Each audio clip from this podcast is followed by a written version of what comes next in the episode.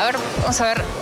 Esta persona que viene por aquí. Discúlpame, ¿tomás todos los días el tren? Sí, aguante el Diego y la droga. Aguante Bueno. el Diego y la droga. Lo más Eh, grande. como dijo, como Vamos, dijo, Diego. como dijo Paula Bernini, cada uno con sus gustos. Bueno, también. Lástima que no sean legales. Maldita suerte. Y arrancamos la semana con una terapia Ajá. grupal. Atención, acomódense, siéntense, amigos, amigas, porque está con nosotros el licenciado Filkestein, el psicólogo acá. ¿Cómo le va? Buenas tardes. Hola, ¿cómo estás? ¿Cómo estás, Matías? ¿Cómo anda? Gabriela, ¿cómo están Hola, todos los que nos están escuchando? Yo bien, bien. Hoy me desperté con leyendo que se cumplían dos años hoy. Se cumplen dos años, 9 de agosto, de aquellas caricias significativas. Ah, de Twitter. De Saludos de Hurlingham. Claro, Sí. desde Hurlingham, Claro. eh, los saludos a Macri. Que dio Y no- nombre a un gran programa de esta radio. Sí, claro. por supuesto, por supuesto. Otras toda la, la- ¿Cómo era? Eh, Alice. No, no me acuerdo cómo se llamaba la, la chica que. Ivonne, ¿no era? Ah, Ivonne, Ivonne. Ivonne, exactamente. y me dio un poco de nostalgia todo esto, ¿no? Porque tenía una parte buena. Ah, El ¿qué? Macri. ¿Cuál? Porque nos cagábamos de hambre, pero nos reíamos mucho también. y cargábamos Sí, al que sí. estaba en el gobierno. En cambio ahora nos cagamos de hambre y si cargamos al que está en el gobierno no, no- lo hacemos con culpa. Entonces, Sentimos mal, sí. Eh, y pensaba en eso, qué difícil es ser oposición. A veces extraño un poco. Porque antes uno ya sabía, ¿no? Qué Que- fácil ser oposición. Sí, Claro. sí, sí. Que ante cualquier medida ya sabía que era malo. Claro, Entonces puteaba. uno se tenía que oponer. Claro, Eh, no, sí. no tenía que leer siquiera. Sí, Eh, además con el macrismo incluso era aún más fácil porque era muy difícil encontrar una buena. ¿no? Claro, claro, claro. Por, eso- por era, automático, era Sí. automático. En cambio, uno a- ahora, ante cada medida necesitamos leer todo, todo, todo para encontrar la parte buena. Entonces Claro, eh, sí. es más complicado. Por ejemplo, hoy leía que, que el gobierno logró el apoyo de Estados Unidos para llegar a un acuerdo con el FMI. Sí, sí. Eh, y eso, si gobernara Macri sería malísimo. Terrible. Sería terrible. Pero como gobierna Alberto, tenemos que verle el lado positivo. Claro. Eh, eh, eh, así que bueno. Y que es importante, ¿no? El respaldo político para un buen acuerdo. Y Sí, ahí sí, ya sí. viste la pirueta. Sí, sí, sí, sí, sí. Eh, pero bueno, así que me agarró un poco de nostalgia cuando éramos oposición. Era incómodo físicamente, pero discursivamente era un puff. Era, Era, un fácil, puff. muy fácil. Sí, sí. claro. Lo más cómodo que hay, sí. Imagínate cómo estaba Esther, ¿no? Con esto del fondo, Oh. Estados Unidos, la, la suma de todos los males, ¿no? Claro. Apoyo de Estados Unidos para arreglar con el fondo. Además, en un gobierno peronista. Es como Sí. que le sirve para confirmar todos los prejuicios que ya tienen, ¿no? Es como, ah, viste, viste lo que son, ¿eh? Arreglan con el fondo y con la ayuda de los yanquis. Bueno, en este caso sí, pero bueno, no, si- no siempre, no siempre, Sí, no sí. siempre. Es cierto, es complejo, diría, ¿no? Sí, es, es un- es algo que se dice mucho en este momento. Y es complejo. complejo. Es complejo, compañero. es complejo. Es Y hablando de temas complejos, les voy a proponer algunos seminarios. Ah, y en particular uno que, que hemos preparado en el día de hoy, que se llama La foto de Cristina con los Perotis Ajá. y la doble vara con ella y Alberto. Ah, y a ver cómo es esto. No sé si vieron, bueno, que Cristina puso en sus redes sociales una foto con los integrantes de la lista de Santa Fe, la de Perotti, Sí. en el Instituto Cap, eh, Capria, no, en este es nuestro, este es el Patria, Sí. eh, en el que celebraba el fin de la, de, de- que bueno, que podía volver a celebrar reuniones. Su y lugar demás. favorito en el mundo, dice. Sí, sí, Sí.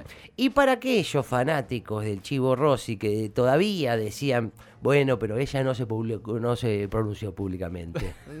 Como que estaban todavía los que aferrados a esa esperanza, ¿no? Como, bueno, ella todavía no se pronunció. Pero bueno, me parece que ahora sí ya está, ¿no? Sí, parece bastante Ya claro. está, sí. ahora sí. Pero lo que más me llamó la atención fue la reacción de varios de, de nosotros, ¿no? Nosotros les enfermos de, de- de- de cristinismo, Sí. que empezamos a decir que, bueno, que hay que ser pragmático, Ajá. que con Rossi nunca ganamos una elección, Ajá. etcétera. Ah. Y la verdad que es un poco cierto, por un lado. Es verdad que Rossi no, no venía ganando en Santa Fe elecciones, Sí. porque la verdad que si, si eh, uno lo analiza fríamente, ve que esto se daba así, ¿no? Que no, no, no alcanzaba solo con el kirchnerismo de Santa Fe para, No, ga- para claro. ganar las elecciones. Eso fue, de hecho, lo que llevó a un acuerdo hace dos años. Claro, claro, Sí. claro. Pero bueno, esto si uno lo, lo analiza fríamente. Sí. Si no, El tema es que nos tomamos el trabajo de analizarlo fríamente porque es Cristina. claro. Porque si fuera Alberto, eh, no estaríamos analizándolo fríamente. A ver, ¿cómo es? Eh, si hubiera sido Alberto el que decidió por la lista de Perotti y hubiese publicado esa foto Alberto, eh, muchos de esos mismos compañeros estarían puteando. Sí, claro, sí. sí. Eh, lo que en Alberto es, es un signo de claudicación, en Cristina es un signo de inteligencia. Ah, Ah, de es astucia. verdad, de astucia verdad. política. Si lo hace Alberto, eh, es un blando que te das cuenta, que acuerda que es lo peor que tenés en el espacio, con Sí. los compañeros que hay. Bueno, si lo hace Cristina, en cambio, eh, ay, qué inteligente, eh, Qué qué, pragmática, qué lectura, cómo amplía la base de sustentación, ¿no? Sí, sí. Pero bueno, eh, la verdad que es un tema que vamos a analizar, esta doble vara que tenemos. Pero mientras todo esto pasa, eh, Vicentini elevó una propuesta para sus acreedores con una quita del 75%. Ah, ¿eh? mira vos, porque antes podía cobrar en realidad un poco más, pero bueno. Sí, bueno, así que No eh, los que seguro están contentos eh, son los dueños de Vicentini. Sin duda, sí, sin duda. Vamos a pasar a otro seminario, que es un tema de preocupación. Hoy ah, también habló Alberto, la semana, las semanas anteriores lo nombraba Cristina. El seminario se llama Lo de so- sobrevalorar a los jóvenes liberales. ¿Es una estrategia o una conscripción de socios? Ah, qué buena pregunta. Sí, sí. Porque en el, en el programa este que lanzó Alberto para los jóvenes, habló de los jóvenes liberales, que se quejó de que hablan de libertad, pero son conserva- conservadores. Algo similar había dicho Cristina en aquel acto que habló hace un par de semanas. Claro. Y si uno escucha al gobierno, pareciera que la mayoría de los jóvenes son liberales. Mm. No creo que Capaz sea que tan no es- as- Capaz que no es así. Sí, ¿eh? Pero claro, en la juventud uno que quiere pertenecer, Sí. pertenecer a la mayoría, seguir las modas. Y si a un joven le generan la sensación de que todos los jóvenes están en el liberalismo. Si yo fuera joven, que, que un joven que no tiene idea, Ah, eh, diría, "Oh, me voy a meter ahí, que es A donde están todos, ¿no? Claro, Por algo están ahí. Sí, me voy a hacer liberal, por algo, es la mayoría. Sí. Por eso creo que no sé si es la mejor estrategia andar hablando todo el tiempo de los liberales como si fueran lo más importante. Sí. Eh, Aunque nos falta el compañero que te dice que en, re- no, en realidad esto es una estrategia. Claro, para hacerlos crecer. Ah, eso es lo que se va a restarle al Para su- macrismo. Re- Subirlos al ring, que Subirlos al ring, es- exactamente, Sí. exactamente, Matías, para subirlos al ring y Claro. restarle votos al macrismo. Yo me permito dudar de que todo esto esté tan pensado y que sea una estrategia. Sí. Y en todo caso, si fuera una estrategia, cuando elegimos a Macri como rival para subirlo al no, ring, no, no fue bien, ¿eh? eh, después terminó siendo presidente. Puede fallar, sí. No hagamos lo mismo con Milei, no hagamos lo mismo, por favor. Está bien pensarlo, está bien, sí. Y eh, otro de los seminarios con un tema que, que es de candente actualidad es la familia Macri fugó 10 millones de dólares. Otra muestra de que hicimos callo, porque la semana pasada hablábamos de esto de hacer callo, hablábamos Sí. de la agenda de Nieto, Sí. y que hay cosas que ya medio que no nos llaman la atención y medio incluso no, no- nos, nos succionan un poco las gónadas, ¿no? Pues claro, sí. y se y hoy se sumó una, eh, esta la revelación de Ariel Jalada acerca de esta fuga, que es un tema para destacar. La verdad que tema- sí, sí, es una buena investigación, es un dato importante. Sí, por, por eso, seguro que es importante, pero la verdad que mucho nos pasa que eh, uno lo ve y dice, ah, mira, Claro, sí. se fugó 10 palos más, ah, mira. Y encima eso contrasta con otros compañeros que les parece muy fundamental, entonces se da un diálogo del tipo, no, mira, fugó Guita la familia Bracri. bueno, todos los familiares se la fugaron todas. Está bien.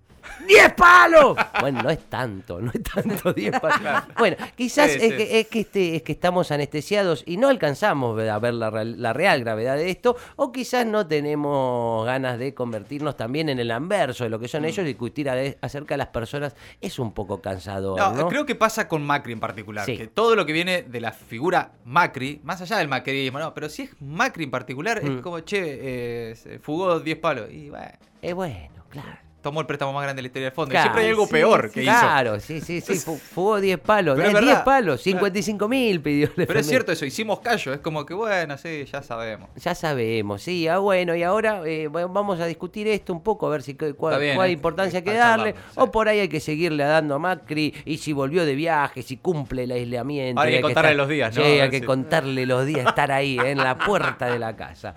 Y finalmente, y finalmente... No eh, des ideas. Sí, va a pasar. Sí, eh, bueno, to- eh, atención Tomás Méndez. eh. Eh, aten- Eh, vamos a un último seminario que Sí. es el, po- el vacío post-juego olímpico. Esto de pará, Ah. esto de que a partir de ahora salimos en cámara, este, es más- eh, a este que hace personaje es más fácil, lo tapan, eh, lo tapan. eh. Yo voy a empezar a hacer personaje también, Tommy. A mí ponerme una plaquita. Y bueno, hay que hacerse cargo también de las caras que uno pone. absolutamente, sí. Y de las cosas. Cara de póker ¿no? vamos a poner ahora. Eh, vamos al último seminario que es el vacío post Juegos Olímpicos. Uy, estoy en sí, eso. qué bajón, Sí, eh. sí. Y una pregunta, ¿qué estamos queriendo tapar con nuestros fanatismos, no? Mm. Porque fue la Copa América, fue Ocupa, fueron los Juegos Olímpicos. Lo Desde hace ya varias semanas somos muchos los que nos aferramos con toda la fuerza, con toda la fuerza Sí, sí. A algo, A lo algo- que sea. a lo que sea, como si fuéramos los más fanáticos del mundo, de toda la vida. Sí, sí, de toda cual. la vida. Eh, bueno, vivimos los Juegos Olímpicos casi a la par de Bonadeo, digamos. Eh. Muchos, muchos de nosotros tuvimos la misma cantidad de horas aire que Bonadeo prácticamente. Sí, sí. La Eh, voz de Bonadeo ya era un, fondo Sí, permanente. un fondo hay gente que está que, que lo tiene grabado y se lo pone en las madrugadas a Bonadeo para no sufrir la, la abstinencia, ¿no? Claramente eso muestra que, que la realidad nos tiene un poco hastiados, Sí, ¿no? sí, y nos sí. aferramos a cualquier manía. Eh, eh, siento que estamos un poco como en las películas de guerra cuando le dan a uno que queda agonizando, uno de los Sí. soldados, y viene el amigo soldado y le empieza a dar charla para que piense en otra cosa. Sí, sí, sí. para que se distraiga. Bueno, los Juegos Olímpicos fueron un poco eso, ¿no? Ese Claro. soldado que nos vino a hablar ahí, a, a darnos charlas mientras agonizábamos. Es eso morfina, ¿no? Claro, ¿qué, no, qué lo reemplazará?